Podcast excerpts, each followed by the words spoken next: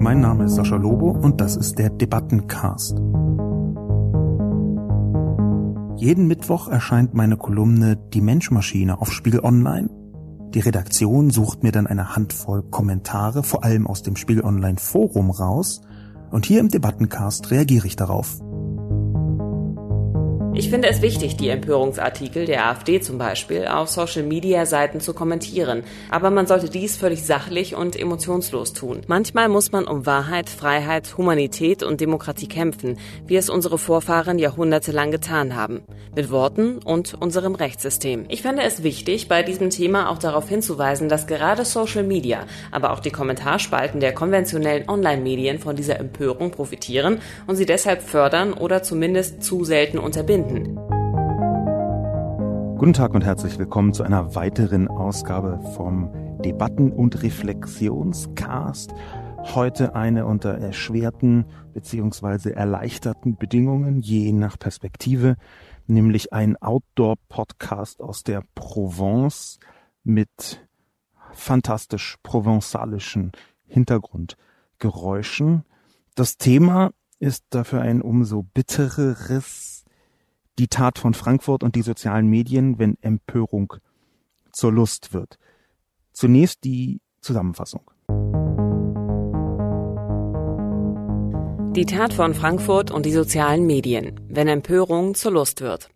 Gegenruhm durch Empörungslust. Dieses Prinzip braucht nur ein diskussionsfreudiges Publikum, um zu funktionieren. Aber die sozialen Medien haben es auf eine völlig neue Ebene gehievt. Das zeigen auch beispielhaft die Eskalationen nach dem monströsen Tötungsdelikt am Frankfurter Hauptbahnhof. Gegenruhm durch Empörungslust bedeutet, soziale Anerkennung nicht durch Lobpreisung der eigenen Anhänger zu bekommen, sondern durch wütenden Widerspruch der Gegner. Früher hätte der Volksmund gesagt, viel Feind, viel eher oder ein gemeinsamer Gegner verbindet verbindet. Heute ist das Prinzip Gegenruhm durch Empörungslust viel umfassender, mit einer tosenden Öffentlichkeit, die sich zwischen redaktionellen und sozialen Medien im ständigen Eskalationsmodus befindet. Es gibt offenbar viele Leute, die ihre Äußerungen unabhängig von der Faktenlage vor allem danach auswählen, ob sie bei politischen Gegnern für Aufregung sorgen. Diese Strategie ist recht offensichtlich geworden und wird von vielen, besonders rechten und rechtsextremen Figuren in der Öffentlichkeit gezielt genutzt. Das Prinzip wird aber oft auch unbewusst und unabsichtlich angewendet, wahrscheinlich weil es tief oder sogar untrennbar eingewoben ist in die Struktur heutiger sozialer Medien, gegen Empörung zur Identitätsbildung. In den meisten Fällen erfährt man von einer größeren politischen Empörung in sozialen Medien durch die Gegenwehr einer Person, die den eigenen Überzeugungen nahesteht. Der Fall der grausigen Tötung eines achtjährigen Jungen mutmaßlich durch einen Eritreer ist ein Beispiel für die destruktive Wirkung des Mechanismus der Empörungslust, durch die Gegenruhm erst entstehen kann. Die Nachricht erreicht die Öffentlichkeit und ist nichts weniger als eine Horrorvorstellung. Die ersten Reflexe sind Fassungslosigkeit und tiefe Traurigkeit. Darin sind die weitaus meisten Menschen noch vereint. Diese Fassungslosigkeit verwandelt sich bei einem Teil des Publikums in Wut auf den Täter, eine legitime und normale Reaktion. Dann aber mit der Information, dass offenbar ein schwarzer Mann das Kind getötet hat, teilt sich das Publikum schlagartig in zwei Lager. Die einen nennen wir sie Hilflose, verharren zunächst in ihrer Trauer und der Bestürzung und fühlen sich gelähmt. Die anderen nennen wir sie Radikale, verbinden ihre Trauer um das Kind und die Wut auf den Täter mit rassistischen Ressentiments, indem sie ohne nähere Kenntnis der Sachlage Sachlage von schwarzer Eritrea auf Flüchtling und dann auf alle Flüchtlinge schließen. Der Fall wird bei ihnen von der einzelnen Horrortat zum Symbol für Migration insgesamt. Hier beginnt die doppelte Wirkung der Empörungslust. Multiplikatoren beider Gruppen beginnen Äußerungen der Gegengruppe zu suchen, die das eigene Lager am stärksten und am zuverlässigsten empören. Auch den Hilflosen geht es allzu oft nicht um Gegenrede bei Rassismus, sondern die gemeinschaftliche Empörung. Ich halte diese Empörung für eine Übersprungsreaktion der Hilflosen, weil die Wut auf eine noch dazu mutmaßlich psychisch kranke Einzelperson wenig ergiebig ist, werden für die überbordenden Ablehnungsgefühle andere Adressaten gesucht und gefunden. Der Effekt ist letztlich, dass beide Gruppen den Tod eines Kindes in einen Anlass für politische Kommunikation verwandeln und das Opfer völlig aus dem Fokus gerät. Die Erfahrung zeigt, dass davon die Radikalen sehr viel stärker profitieren als die Hilflosen. Und dann die Podcast-Frage. Wie funktioniert Widerspruch ohne Empörungslust? Darauf haben erfreulich viele Menschen auch tatsächlich geantwortet. Ich möchte, bevor ich näher darauf eingehe, auf diese ganz konkrete Diskussion, die einem eine Handreichung darstellen kann, Ich möchte, bevor ich darauf eingehe, vielleicht noch zwei oder drei allgemeine Sätze, vielleicht sogar 15 oder 20 allgemeine Sätze zu dieser Gemengelage dazufügen. Es beginnt damit, dass ich natürlich komplett reiner Zufall, aber am Morgen dieser Tat noch auf dem Hauptbahnhof in Frankfurt war. Ich habe dort meinen Urlaub begonnen, in dem ich jetzt bin. Ich war dort noch und habe auch aus diesem Grund, weil diese merkwürdige örtliche Nähe zu einem Tatort äh, belastend sein kann, habe auch aus diesem Grund zunächst einmal für ungefähr 24 Stunden alles ausgeblendet. Das tue ich manchmal, wenn es mir etwas zu viel wird. Nicht, dass ich solche Taten komplett verdrängen wollen würde. Ich glaube, das geht auch gar nicht. Aber die unmittelbare Beschäftigung damit, die kann natürlich angesichts dieses Horrormordes so belastend werden, dass es irgendwie keinen Vorteil ergibt, das sofort zu tun. So geht es mir jedenfalls. Ich hoffe, man versteht, worauf ich hinaus möchte. Nicht das zu ignorieren, aber vielleicht in der eigenen Beschäftigung zu entzerren. Und ich sage das deswegen, weil wir, wenn wir ins Netz schauen, in die sozialen Medien, einen regelrechten Sturm haben sehen können. Ich habe versucht, zwei Seiten des Sturmes in meiner Kolumne zu beschreiben, die Hilflosen und die Radikalen. Ich glaube aber, dass dieser Sturm sehr viel vielfältiger ist und sehr viel ähm, mehr beinhaltet als nur das, was ich beschrieben habe. Ich habe schon mal eine andere Kolumne darüber geschrieben, dass es Bewältigungsmechanismen im Netz gibt, die wir noch gar nicht ganz genau einschätzen können, die wir auch noch gar nicht ganz genau kennen, weil soziale Medien noch vergleichsweise neu sind und gerade gruppendynamische Praktiken in sozialen Medien sich auch immer wieder weiterentwickeln, auch weil soziale Medien sich weiterentwickeln. Das, was da geschehen ist, da kann man zwar zwei Gruppen sehen, so wie ich das getan habe, man kann aber auch einen Schritt zurücktreten oder zwei und sich anschauen, wie Menschen mit einer so fürchterlichen Tat umgehen. Einer, bei der man unmittelbar und sofort auch emotional ergriffen wird, wenn man nur ein Gramm Herz in seinem Körper hat.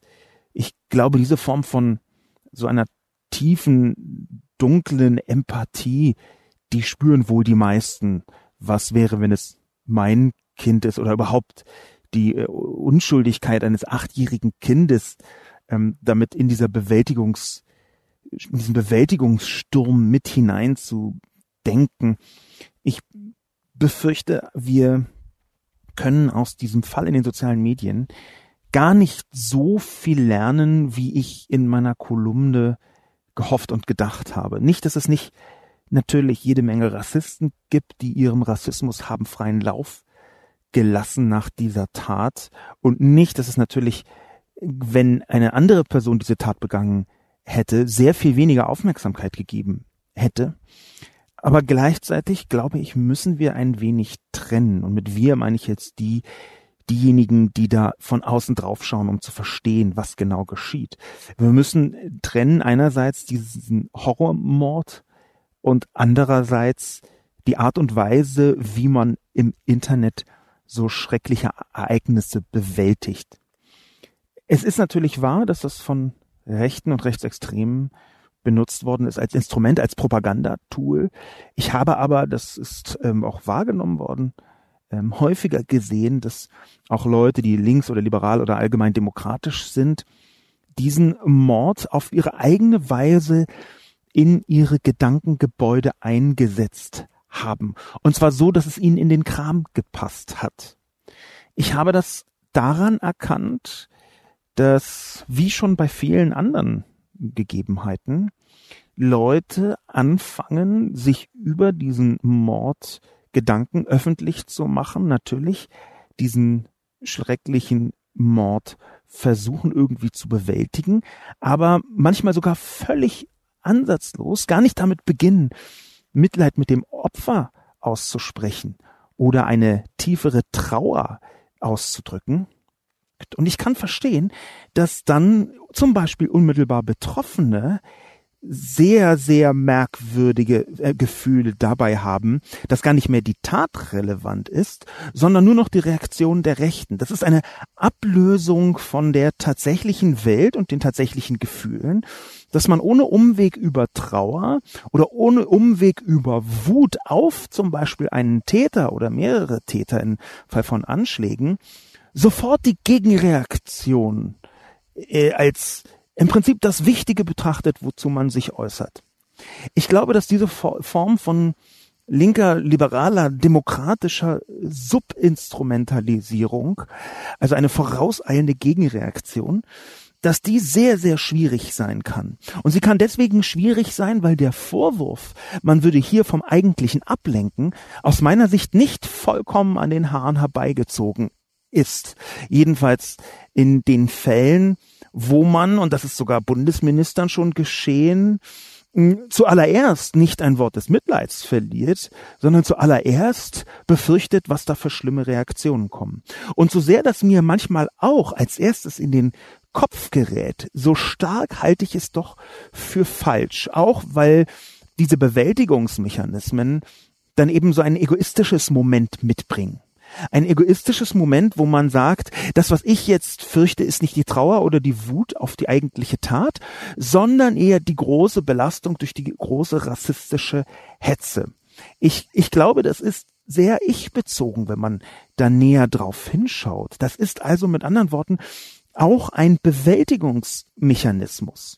Und um die, auf die Frage zurückzukommen von Etobitibot, die Art und Weise, wie man mit solchen Situationen, Tragödien sind es ja nicht immer, also wie man mit solchen Situationen überhaupt umgeht, da glaube ich, kann man gar keine Regulierung finden. Das kann man weder gesetzlich noch irgendwie ethisch äh, als, als Lernmoment versuchen, gesellschaftlich irgendwie zu erweitern oder ergänzen. Die sozialen Medien haben eben auch die Funktion, genau über solche Dinge zu reden und zu verhandeln. Tobiti Bot stellt eine Frage, die immer wieder in den Kommentaren auftaucht. Warum muss man solche Tragödien überhaupt diskutieren? Einige Kommentatoren sehen die Gefahr von Nachahmertaten. Tobitibot denkt eher an die Angehörigen. Der Rechtsstaat hat schließlich seine Mechanismen, dem Bedürfnis der liberalen Gesellschaft nach einer gerechten Strafe nachzukommen. Bestenfalls entsteht eine Diskussion ohne jeglichen Erkenntnisgewinn, die lediglich um des Diskutierens willen geführt wird. Diese Ergebnislosigkeit muss allen Beteiligten bereits im Vorhinein bewusst sein. Daraus entsteht dann die Frustration, die durch eine Diskussion noch grundsätzlich gesteigert wird.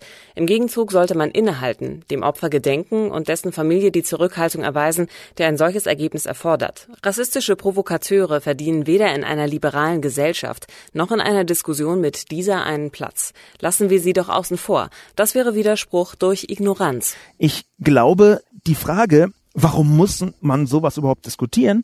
Ist also keine sinnvoll gestellte, denn zum einen ist Diskussion nur ein Teil von dem, was in der Öffentlichkeit geschieht, und äh, zum anderen ist gar nicht die Frage, ob man da irgendwelche Alternativen hat.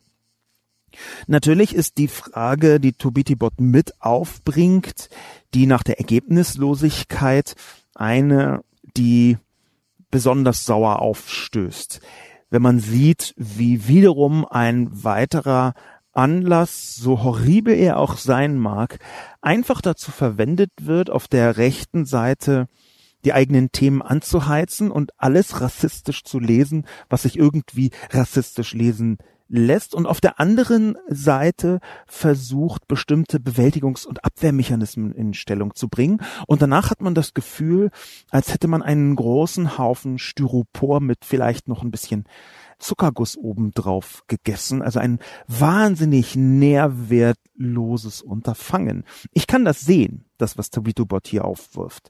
Ich möchte aber eine Gegenfrage stellen. Muss denn jede Diskussion ein Ergebnis haben in dem Sinn von, wir sind jetzt hier weitergekommen? Ich glaube, nein. Jedenfalls nicht, wenn man das als Diskussion betrachtet. Ich glaube, es geht auch um die Bewältigung eines Schmerzes. Und ich halte das für legitim. Ich halte es für absolut legitim, wenn ein Schmerz gemeinschaftlich bewältigt wird. Und ich sehe auch ehrlich gesagt nicht, dass es da eine richtige oder eine falsche Art gibt, wenn man absieht von Rassismen, die natürlich immer falsch sind. Aber alles außerhalb von rassistischen Zuschreibungen, wie man genau damit umgeht, ob man still trauert oder nicht, ob man das laut rausschreit oder nicht, sogar teilweise, ob man Scherze darüber macht. In diesem Fall ist das, fürchte ich, sehr schwierig, aber ich habe in anderen Fällen schon Situationen gesehen, wo Scherze so eindeutig der Bewältigung gedient haben, dass ich glaube, selbst das kann in bestimmten Situationen legitim sein, auch wenn es nicht unbedingt auf alle Menschen so wirkt. Die Frage, kann man solche Diskussionen überhaupt außen vor lassen, ist eine, die für mich nicht gestellt werden kann, sinnvoll. Ich sehe, was geschieht in solchen Fällen, ist zu so großen Teilen Bewältigung. Sogar auch auf, auf rechter Seite. Auch wenn die äh, Rechten da in den allermeisten Fällen sich rassistisch geäußert haben mögen, so hat man doch auch den Schmerz dazwischen erkannt, dass sie diesen Schmerz umgewandelt haben, dann auch noch in rassistische Agitation. Das ist eine zweite Ebene, die hinzukommt. Aber wie gesagt, da ist auf der rechten Seite aus meiner Sicht sowieso fast jeder Anlass irgendwie rassistisch dreh- und wendbar. Dass ein solcher Horroranlass jetzt dazukommt, das ist leider keine Überraschung, ebenso wenig wie es keine Überraschung ist, dass äh, getötete Kinder wahnsinnig häufig, ganz beiläufig, geradezu übersehen werden, wenn die Täter eben nicht rassistisch ausschlachtbar sind. Das ist, darauf haben mehrere Leute auf Twitter hingewiesen, auch in jüngster Zeit passiert. Ich glaube aber gar nicht, ähm, ich, also ich glaube eher nicht, dass es eine sinnvolle Reaktion ist auf einen solchen Mord, zu sagen, na, aber da hat doch neulich auch eine Großmutter in der Schweiz äh, einen äh, Jungen äh, mit einem Messer erstochen. Ich glaube nicht, dass diese Art von Argumentation die, mit der eine gewisse Kühle einhergeht, an dieser Stelle sinnvoll ist. Dan Mage oder Dan Mage stört sich an einer Formulierung in der Kolumne. Um genau zu sein, geht es um die Formulierung die Hilflosen. Er sieht die Hilflosen nicht als Hilflose, sondern als wehrhafte, aufrechte Menschen an. Denn zum Glück haben wir nach 1945 eine wehrhafte Demokratie entwickelt und aus der Geschichte gelernt. Wir dürfen gegenüber Hetzerei, Rassismus, Demagogie, Verschwörungstheorien nicht schweigen, sondern klar einen Standpunkt beziehen und auch Hetzerei als das bezeichnen, was es ist. Es kann natürlich sein, dass manche Kommentare der wehrhaften Menschen überspitzt formuliert werden und sich andere auf den Schlips getreten fühlen. Doch die rechtsextremen Blasen, die sich weltweit bilden, haben das Spiel des eigenen Opfermythos so weit perfektioniert, dass diese jegliche Art von Kritik dazu nutzen, aufzuschreien, sich zu empören und sich als arme Opfer zu bezeichnen. Dabei sind es diese, die ihre dunklen, egoistischen und oft unmenschlichen Gedanken und Weltbilder, die wie durch ein Gift unsere liberalen, offenen Gesellschaften zersetzt und in Teilen versucht, unsere Demokratien von innen auszuhöhlen. Manchmal muss man um Wahrheit, Freiheit, Humanität und Demokratie kämpfen, wie es unsere Vorfahren jahrhundertelang getan haben, mit Worten und unserem Rechtssystem.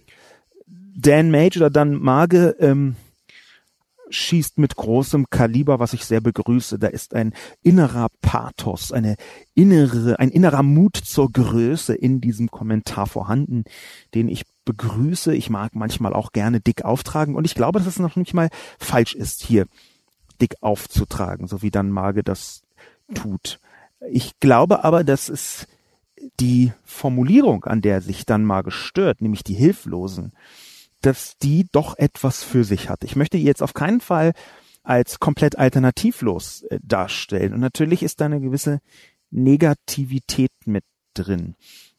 Aber dem Kampf, den dann Mage hier richtig beschreibt und der immer notwendig ist, zu dem ich auch immer aufrufen würde, dem steht ja etwas gegenüber.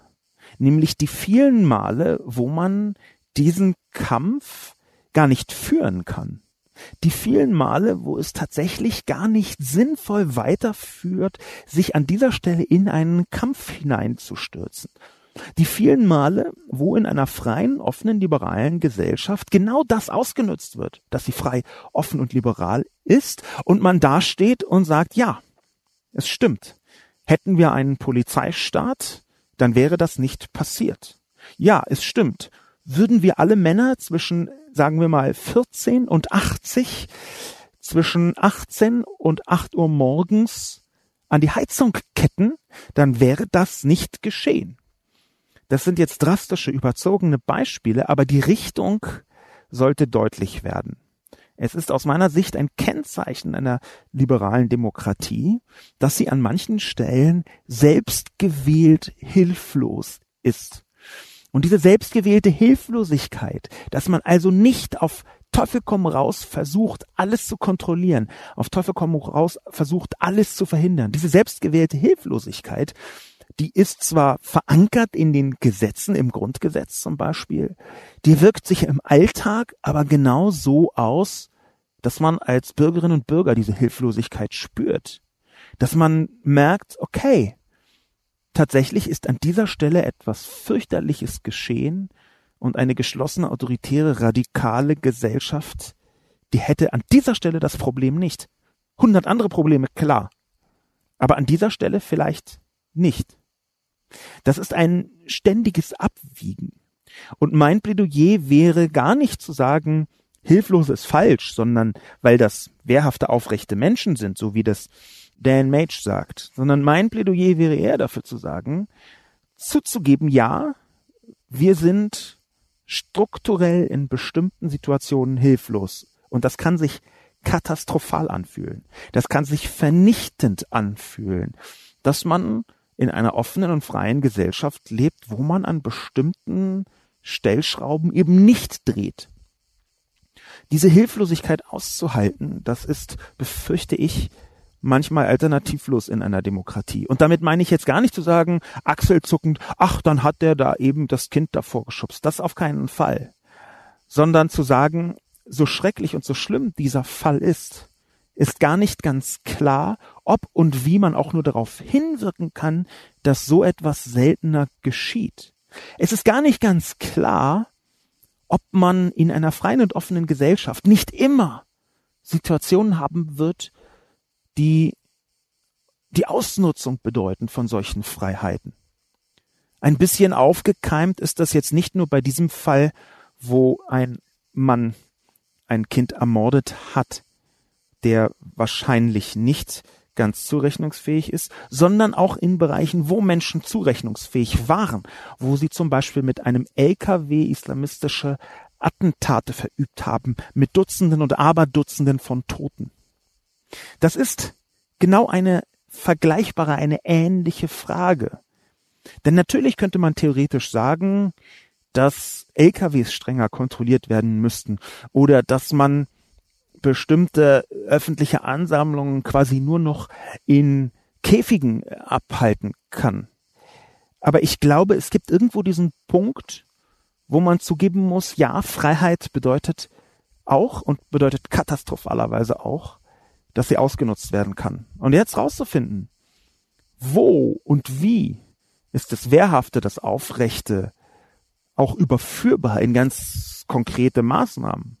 Und wo ist es sinnvoller zu sagen, ich bleibe hilflos, wir bleiben hilflos, weil diese Hilflosigkeit letztlich das Produkt ist von einer offenen Gesellschaft. Das ist eine Debatte, die gar nicht so leicht zu führen ist. Ich bin, anders als Dan Marsh, Dan Mage, der Meinung, dass man lieber zugeben soll. Ja, Hilflosigkeit, dieses Gefühl der Hilflosigkeit, aber auch tatsächliche, sogar staatliche Hilflosigkeit ist in manchen Bereichen leider eingebaut in eine offene liberale Demokratie. Und ich glaube, es ist besser, das zuzugeben und dann darüber zu diskutieren, wie kann man solche Situationen minimieren, als zu sagen, man könne diese Hilflosigkeit für immer beseitigen. Carolina, Hohmann hat eine sehr klare Antwort auf die Podcast-Frage. Ich finde es wichtig, die Empörungsartikel der AfD zum Beispiel auf Social-Media-Seiten zu kommentieren, weil ja da auch Leute mitlesen, die noch kein verhärtetes, rechtsradikales Weltbild haben. Aber man sollte dies völlig sachlich und emotionslos tun.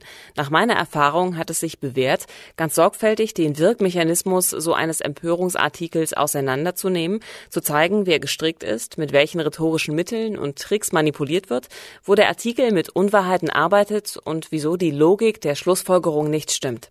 Das Interessante ist, dass man auf solch einen Kommentar oft einige Post von Leuten bekommt, die sich zuvor sehr radikal geäußert haben und nun einen versöhnlichen Ton anschlagen.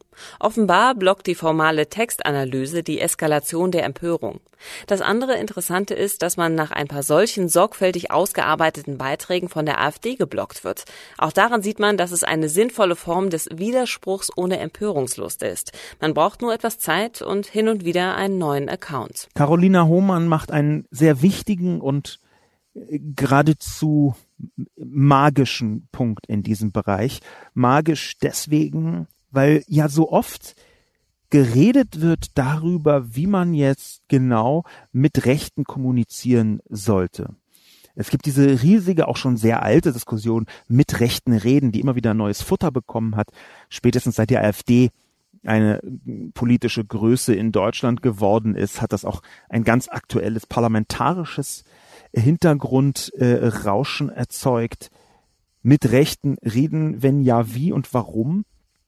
Persönlich stehe ich ja eher auf gegenrechte Reden statt mit Rechten reden, obwohl ich auch mit Rechten schon diskutiert habe, versucht habe, mich zu unterhalten, einfach um rauszufinden, wie sie funktionieren, um besser gegen sie reden zu können. Und Carolina Hohmann bringt in ihrem Kommentar sehr viel von dem auf den Punkt, was ich auch über die Jahre nicht nur erkannt habe, sondern auch in vielen alten Schriften gefunden haben. Denn dieses sich beschäftigen damit, das tun ja schon sehr viele Menschen sehr, sehr lange. Nämlich die Art und Weise des Kontergebens so zu gestalten, dass man das Publikum, das eventuell vorhandene Publikum leichter auf seine Seite ziehen könnte.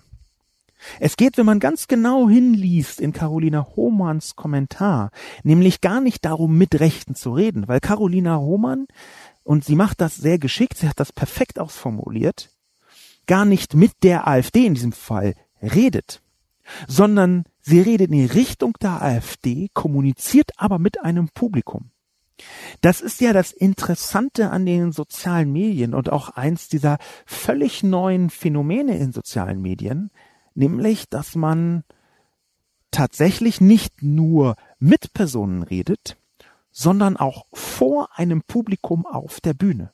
Und die Wirkung dieser Kommunikation, da ist die an die Person, wo man sich hinrichtet, manchmal nicht so wichtig wie die Wirkung auf der Bühne. Es ist ein bisschen wie eine Art von Social Media Theaterstück, wo die Protagonisten auf der Bühne zwar einen Kommunikationsaustausch hinbekommen, der ist aber gar nicht das Zentrale bei der Wirkung. Zentral ist, wie wirkt es aufs Publikum.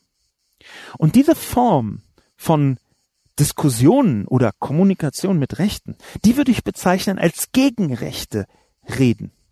Man kommuniziert zwar in ihre Richtung, aber die Wirkung, die man erzielen möchte, die findet beim Publikum statt. Und da gibt es in der Tat genau diese Herangehensweise auf die wütenden, manchmal hetzerischen, radikalen, rausgeschrienen, hochemotionalen Artikel vergleichsweise sachlich zu antworten. In die gleiche Kerbe schlägt auch Kommentator Stefan Kaczmarek. Wie funktioniert Widerspruch ohne Empörungslust? Widerspruch ohne Empörungslust funktioniert mit Sachlichkeit. Im geschilderten Fall ist es möglich, nüchtern darauf hinzuweisen, dass der mutmaßliche Mörder ein psychisch Kranker war, die Motivlage sich also logisch aus dieser Krankheit ableiten lässt und nicht aus der Kultur seiner Herkunft. Die daraus logisch abgeleitete, ganz nüchterne Forderung an die Politik, an die Gesundheitspolitik liege darin, darauf hinzuweisen, das System der Hilfsangebote für psychisch Kranke zu verbessern. Auch die Frage, ob psychisch Kranke häufiger stationär und geschlossen behandelt werden müssen, ist ist zu klären, insbesondere bei festgestellter Fremdgefährdung. Generell sollte man sich auch die Frage stellen, wie gut Krankenhäuser auf Traumatisierungen aufgrund von Kriegs- und Fluchterlebnissen vorbereitet sind. Stefan Kaczmarek führt hier sehr interessant an, genau diese Form von Sachlichkeit, eine gewisse Nüchternheit, die vorher auch äh, Carolina Hohmann skizziert hat, aber er geht noch ein bisschen weiter. Diese Sachlichkeit, die, wie Carolina Hohmann es sagt, dann dazu führt, dass man in Dialog gerät mit einigen Leuten, die ist natürlich für die eigene Crowd, also für das eigene Publikum, wenig befriedigend. Wenn da jemand Rechtes in sozialen Medien rassistisch randaliert, dann ist es ja viel angenehmer, so wie das übrigens auch im Fall Frankfurt viele getan haben von links, wenn man einen Screenshot macht von meinetwegen Beatrix von Storch oder Alice Weidel oder eine von diesen rechten Figuren, wenn man einen Screenshot macht und sich dann fürchterlich darüber aufregt oder äh, zynisch wird und rumschimpft, was das für eine Katastrophe sei. Und es ist eine Katastrophe, völlig ohne Frage. Aber die Frage nach der Wirkung, die ist eine andere, wenn man derart emotional zum eigenen Publikum das tut, was im britischen und amerikanischen Sprachgebrauch Preaching to the Converted genannt wird, also zu den Bekehrten predigen. Ich glaube, die Art und Weise, mit der Nüchternheit umzugehen, die hat allerdings eine Grenze. Und die möchte ich innerhalb des Kommentars von Stefan Kaczmarek, der auch sehr gut ist, aber nochmal etwas präzisieren. Im ganz konkreten Fall sagt Stefan Kaczmarek, dass natürlich man hier nüchtern darauf hinweisen kann, dass der mutmaßliche Mörder ein psychisch Kranker war. Diese Frage ist allerdings keine, die sich mit einer Bewältigung so leicht verbinden lässt in der Öffentlichkeit. Man kann das als eine Form von Beruhigung, vielleicht sogar Selbstberuhigung betrachten. Aber ich glaube, dass die Schlussfolgerung zu sagen, na, der war psychisch krank, deswegen lässt sich das aus äh, dieser Krankheit ableiten und nicht aus der Kultur seiner Herkunft, wie Stefan Kaczmarek sagt, dass die etwas zu kurz greift. In diesem Fall mag das ziemlich sicher so sein. Aber dass da auch noch eine andere Tonlage mit drin steckt, das sieht sogar Stefan Kaczmarek selber in seinem Kommentar, indem er sich nämlich ein bisschen widerspricht am Schluss. Vorne sagt er, die Motivlage lässt sich klar aus der Krankheit ableiten und nicht aus der Kultur seiner Herkunft. Das ist etwas, was mir etwas zu ferndiagnostisch ist, aber nehmen wir das mal für geben hin. Hinten allerdings, sagt Stefan Kaczmarek, Generell sollte man sich auch die Frage stellen, wie gut Krankenhäuser auf Traumatisierung aufgrund von Kriegs- und Fluchterlebnissen vorbereitet sind, wo dann doch wieder kulturelle Aspekte eine Rolle spielen, nämlich die Art und Weise, wie jemand ein Trauma erlebt hat, zum Beispiel der geflüchtet ist vor einem Krieg das löst sich so ein bisschen ab von der konkreten Fragestellung zum Frankfurter Hauptbahnhof, weil wir das alles überhaupt nicht wissen. Wir müssen also das Konkrete etwas verlassen, wie das Stefan ja auch äh, getan hat, zum Teil zumindest. Äh, die richtigen Fragen stellt er, aber es gibt eben Taten, die durchaus einen kulturellen Konnex haben. Und zwar nicht nur, was Kriegs- und Fluchterlebnisse angeht. In diesem Tenor, in diesem Kontext muss man, äh, befürchte ich auch sagen, dass das, was so traumatisiert genannt wird, dass die Begrifflichkeit von dem, was wie traumatisiert heute be benutzt wird in der Öffentlichkeit, dass die wenig zu tun hat mit dem, was tatsächlich am Ende rauskommt. Wenn in der Öffentlichkeit von traumatisiert, das wird ja sogar von vielen Rechtsextremen im Flüchtlingskontext sarkastisch verwendet, wenn in der Öffentlichkeit von traumatisierte Jungs gesprochen wird, dann stellt man sich äh, unter traumatisiert halt immer so ein bisschen verängstigt und scheu und nicht ganz auf Wahrnehmungshöhe vor. Äh, tatsächlich kann sich hinter Traumatisierung eine unglaubliche Spreizbreite von verschiedenen Folgen verbergen. Da ist dann das Trauma, was am Ende natürlich und gar nicht selten sogar in massive Gewaltanwendung umschlagen kann. Traumatisiert hört sich so ein bisschen nach abwehrend an. Die Begründung, die mag oft ein Trauma sein. Das, was am Ende rauskommt, muss überhaupt nicht scheu und verängstigt sein, sondern kann in eine völlig andere Richtung gehen. Ich bin in den 90er Jahren in West-Berlin aufgewachsen und habe damals sehr viel Basketball gespielt auf Freiplätzen, also auf Basketballplätzen, wo man einfach hingegangen ist und Basketball gespielt hat. West-Berlin hat dadurch äh, die Amerikaner, durch die amerikanische Besatzung viel profitiert, was die Zahl der Basketballplätze angeht. Und Anfang der 90er Jahre kam es eben auch dazu, dass vergleichsweise viele Kriegsflüchtlinge aus dem damaligen Jugoslawien oder dem zerfallenden Jugoslawien in Berlin waren. Darunter Leute, die traumatisiert waren, ganz eindeutig traumatisiert waren. Junge Männer, 14, 15, 16, die unfassbare Sachen gesehen und teilweise sogar gemacht hatten. Die habe ich regelmäßig getroffen auf den Basketballplätzen. Und es war nicht selten so, dass das umgeschlagen ist von, von einer Sekunde auf die anderen in eine Form von Gewalttätigkeit, die ich davor und danach nie wieder gesehen habe. Traumatisierung da speziell in einem Kriegskontext kann eben auch bedeuten, dass jemand derart instabil wird, dass er komplett ausflippt. Und natürlich stellt er dann unter Umständen eine Gefahr dar. Das vielleicht nur ein bisschen am Rande. Die Diskussion, die führt ja sogar noch weiter, weil natürlich bestimmte Formen von Eskalationen definitiv einen kulturellen Kontext haben. Auch darüber habe ich schon ein paar Mal geschrieben. Aber gerade was den Umgang von Männern mit Frauen angeht, da haben natürlich Flüchtlinge aus islamisch geprägten Staaten eine ziemlich andere Auffassung davon, was das Miteinander von Mann und Frau angeht. Und ich glaube nicht, dass es sinnvoll ist, so zu tun, als sei das nicht so. Ich glaube deswegen, dass natürlich dieser weite Bogen sei mir erlaubt, dass natürlich eine Diskussion sich auch um Herkunft von Menschen drehen kann, um äh, soziale Herkunft, auch um äh, die, die äh, kulturelle Herkunft, ebenso wie bestimmte Formen von Krankheiten auch eine Rolle spielen können und vielleicht sogar müssen in der Öffentlichkeit.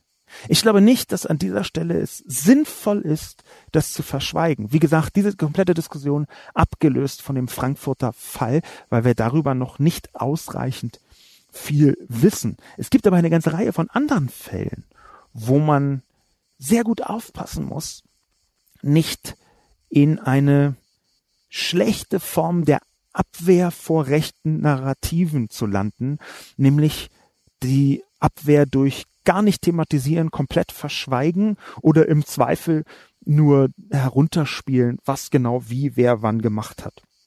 Ich glaube, man fährt besser, wenn man aus linker, aus liberaler, aus demokratischer Sicht bestimmte Mechanismen natürlich zugibt, die Realität natürlich einfach zulässt und auch beschreibt und sich anschließend und währenddessen trotzdem dafür entscheidet, dass bestimmte Mechanismen, rassistische Mechanismen keine Rolle zu spielen haben.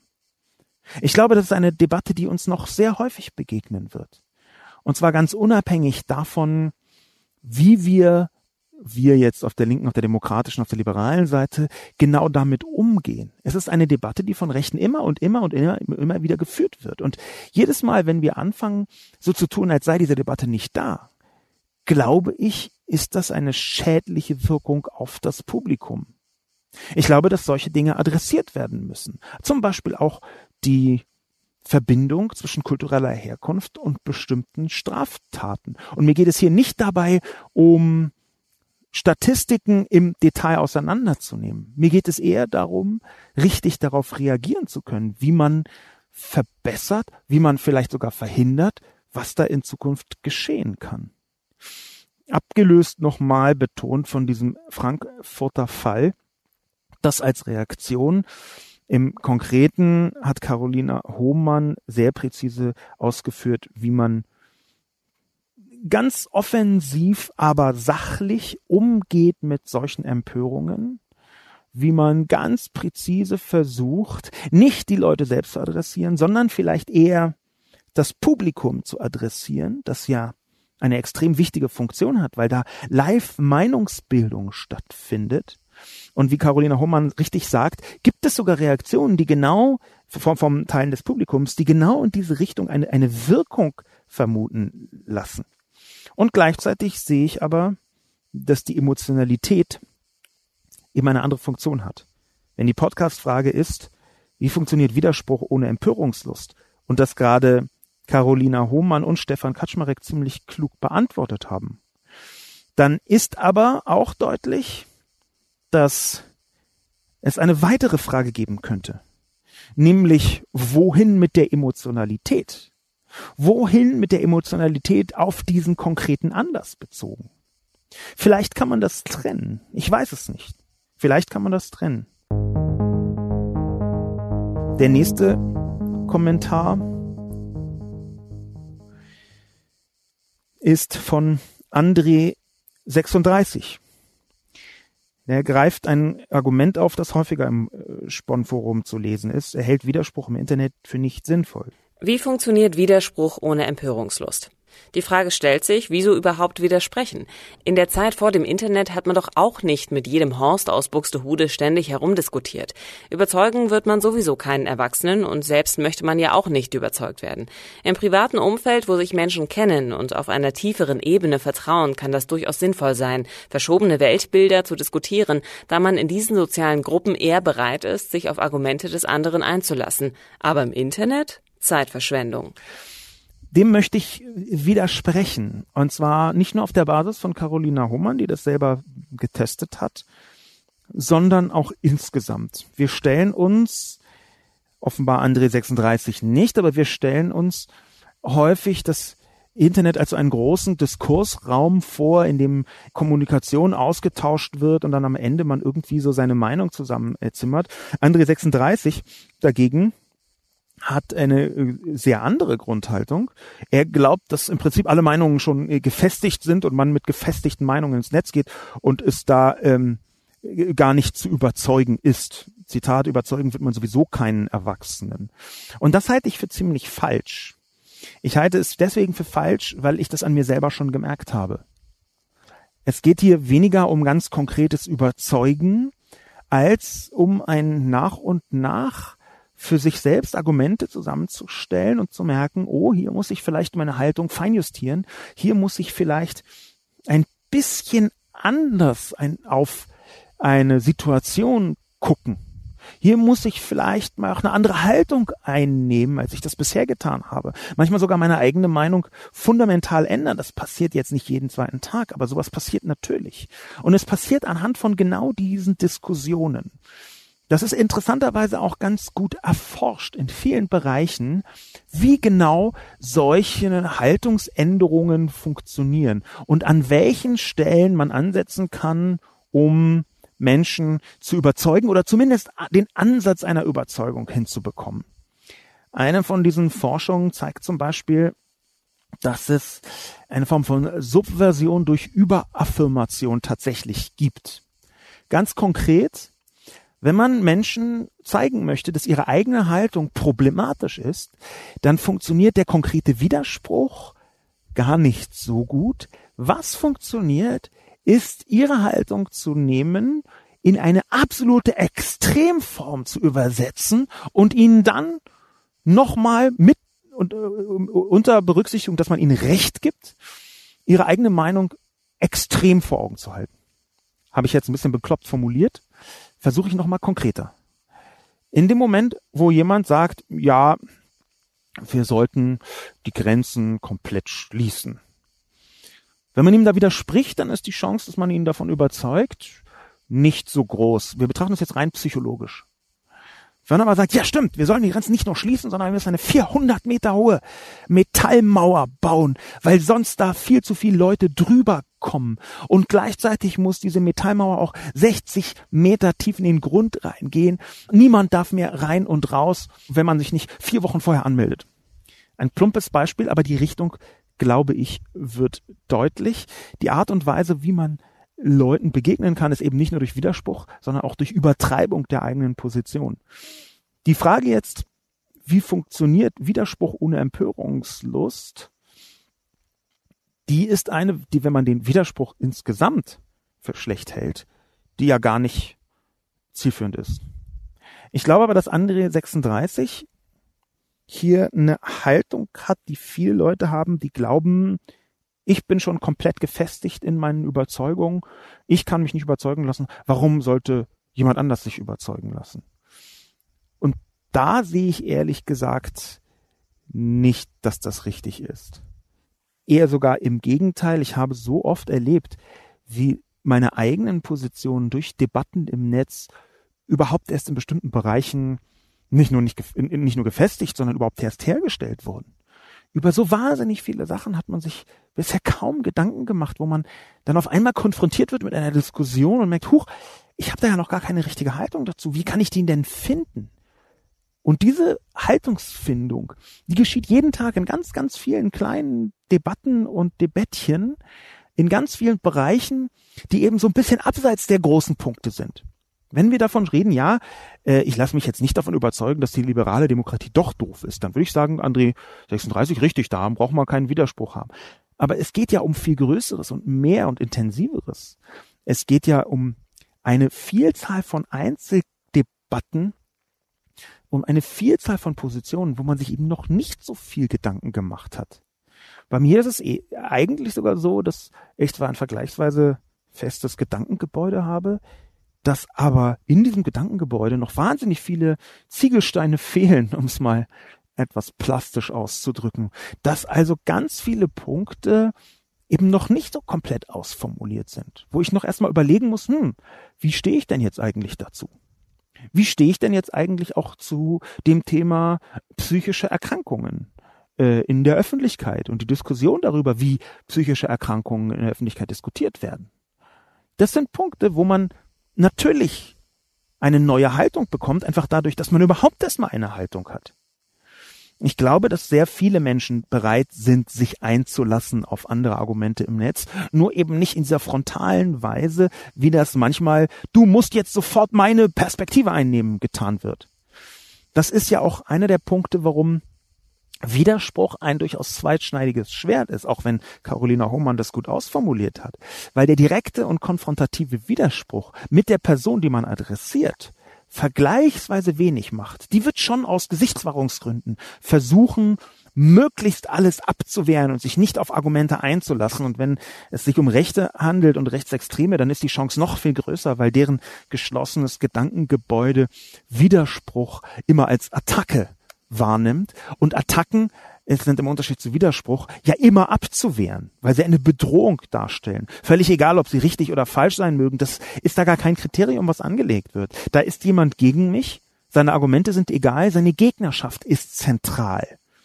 Genau das ist ja der Punkt, warum Rechte in ihren Kommunikationen vergleichsweise erfolgreich sind in sozialen Medien, weil sie jede Form von argumentativer Logik ablehnen, in den meisten Fällen jedenfalls. Wer das nicht ablehnt, das hat Carolina Hohmann schön ausformuliert, ist ein Teil des Publikums.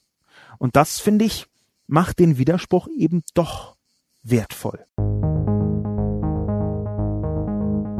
Abschließend möchte ich den Kommentar von Prince Namor mit hineinbringen. Da fehlt noch was und spielt damit auf algorithmische Belohnungsmechanismen von Social Media und Medien an.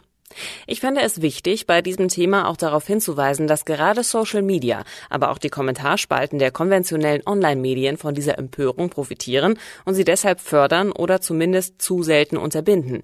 Je größer die Empörung, desto größer die Beteiligung, desto höher die Werbeeinnahmen. Trump, Johnson, AfD, sie alle steigern die Einnahmen von Facebook und Co., aber auch von Spiegel Online und Co. Sowohl Radikale als auch Hilflose opfern ihre Zeit und ihre Daten, um andere Leute reich zu machen. Geniales Konzept.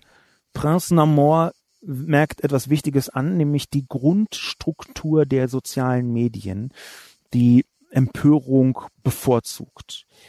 Das habe ich auch angedeutet in meiner äh, Kolumne dass sozialen Medien, die Art und Weise, wie soziale Medien funktionieren, einen ständigen Eskalationsmodus bewirken. Und natürlich kann man darüber reden, wie man hier algorithmisch eingreifen könnte. Das ist ja die Schlussfolgerung aus dem äh, Kommentar von Prince Namor.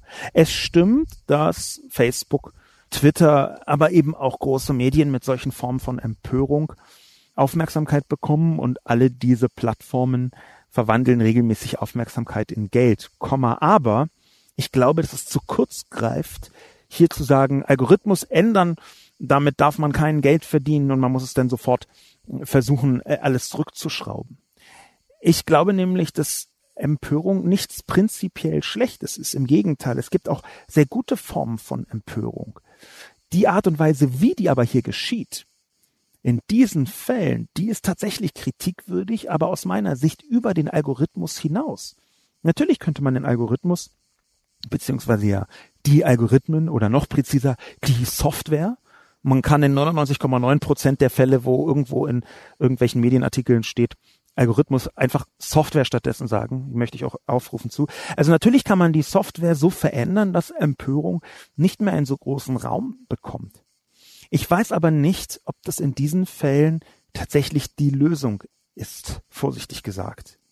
Denn das, was Carolina Hohmann ganz richtig gesagt hat, dass man tatsächlich Leute überzeugen kann, in eine Debatte hineinbringen kann, die vorher unentschlossen waren oder die eben noch nicht komplett gefestigt sind. Das würde ja auch sehr viel schwieriger werden, wenn man versucht, via Software solche Situationen möglichst aus der Öffentlichkeit rauszuhalten. Ich glaube, es ist nicht so leicht, wie Prince Namor sich hier machen möchte. Ich glaube, dass natürlich Empörung reduziert werden könnte algorithmisch, dass aber eigentlich eine gesellschaftliche Debatte dahinter steht. Dass Menschen von der Empörung profitieren, ja, aber dass Empörung einfach dazugehört zu einer Öffentlichkeit, das würde ich eben auch mit Ja beantworten. Ich glaube, man muss hier eine Balance finden und in diese Balance hinein möchte ich ein Argument reinrühren, was bisher wenig eine Rolle gespielt hat in den Debatten, nämlich das Argument einer aufgeklärten digitalen Öffentlichkeit. Wir wissen im Detail noch genau, gar nicht, wie das genau aussehen kann und muss. Ich glaube, dass Öffentlichkeit und eben auch eine mediale Öffentlichkeit, eine sozialmediale Öffentlichkeit, ein wichtiges konstitutives Element einer Demokratie sind, und zwar einer kommenden digital gefärbten Demokratie. Wir sehen, wie zum Beispiel bei Trump, dass eine solche digital gefärbte Demokratie in ihren Anfängen katastrophal eskalieren kann in die völlig falsche Richtung, abgleiten kann in quasi faschistoide Prozesse innerhalb eines Staates, wenn der US-Präsident anfängt, zum Beispiel die Justiz auszuhebeln, die äh, einzelnen Institutionen des Staates, die Teilung der Macht, quasi die Gewaltenteilung auszuhebeln. Das sehen wir. Aber wir sehen auch immer mehr Elemente davon, wie in sozialen Medien eine Öffentlichkeit durch Empörung eine Art Korrektiv darstellen kann. Denn diese Empörung ist ja keinesfalls nur rechts. Die ist ja manchmal auch einfach zivilgesellschaftlich, liberal, demokratisch oder links oder in welcher Darreichungsform politischer Natur auch immer. Diese Empörung, die halte ich schon für sehr relevant. Ich glaube, man kann ihr nicht nur algorithmisch begegnen, man muss versuchen, darauf hinzuarbeiten, wie eine Zivilgesellschaft öffentlich so debattieren kann, dass am Ende sinnvoll damit Politik gemacht werden kann. Wie das genau aussieht, das weiß ich noch gar nicht. Aber ich glaube, dass zum Beispiel in Richtung von Carolina Hohmann, zum Beispiel auch in Richtung von Herrn Kaczmarek, Stefan Kaczmarek und zum Beispiel auch in Richtung von Dan Mage, der sich zwar in der Formulierung gestört hat, hilflos, der aber mit großen Worten zum Kampf aufgerufen haben, mit Worten und unserem Rechtssystem, dass in dieser Richtung auf jeden Fall eine Zivilgesellschaft, eine digital gefärbte Zivilgesellschaft stattfinden kann.